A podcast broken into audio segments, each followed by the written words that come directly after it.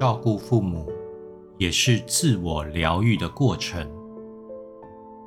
作者艾坡。父亲是一个柔软温柔的人。每每我与弟弟生病不舒服，他总是不由分说的请假在家陪我们，又是喂药，又是试图缓和我们内心因为生病引起的沮丧愤怒。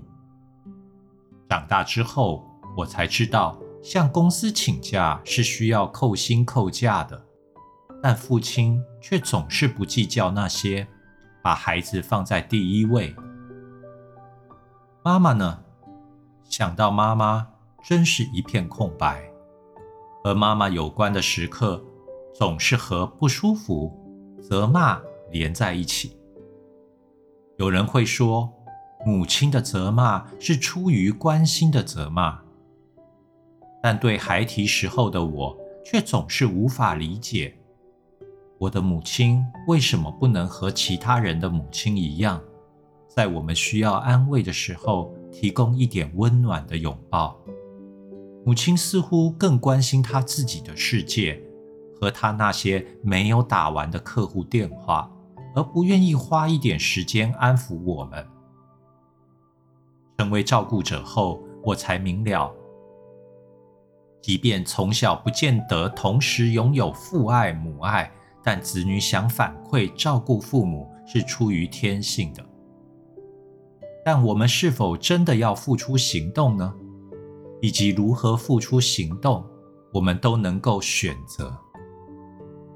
我的父亲选择在我们需要的时候提供照顾和关怀，而非自己的工作表现或金钱。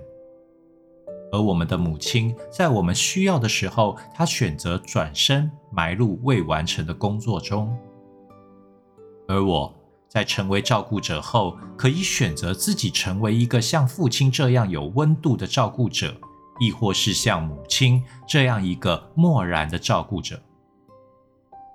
如果我不曾疗愈我自己，我可能成为一个像父亲一样的照顾者，却心怀愤怒。苦读的照顾刻薄待我的母亲，或者只对父亲百般体贴，却不愿为母亲多做一点。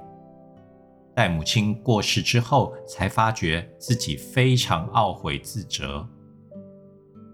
这些都是我很常听到的故事，而我一点也不想成为那样。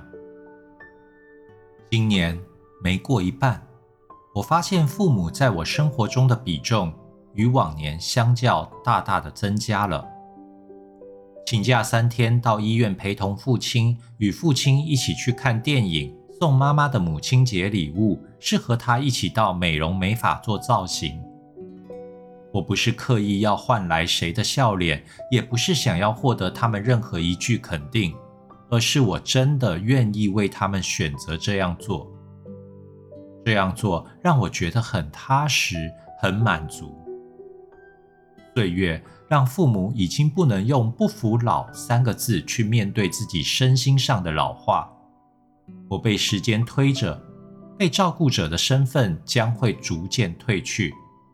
照顾者的身份在未来的日子里将更加鲜明。未来也许需要我付出更多的时刻来临。我知道自己会因为和他们有过相处的美好时光而愿意多做一些。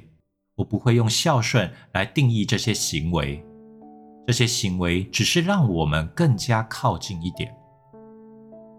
每逢年节，网络上都有一些和孝顺有关的文章再度露出，甚至我自己也曾经写过“不要让孝顺成为枷锁”这类的议题。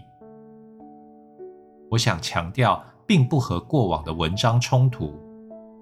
孝顺是不是枷锁，赖于照顾者的心态。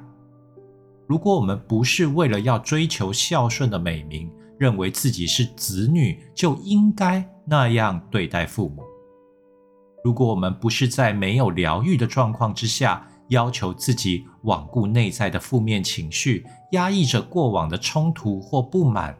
勉强自己去执行这些行动的话，孝顺就不是枷锁。疗愈后重新看待孝顺，你会发现，那只是几个让你不断与父母靠近的片刻。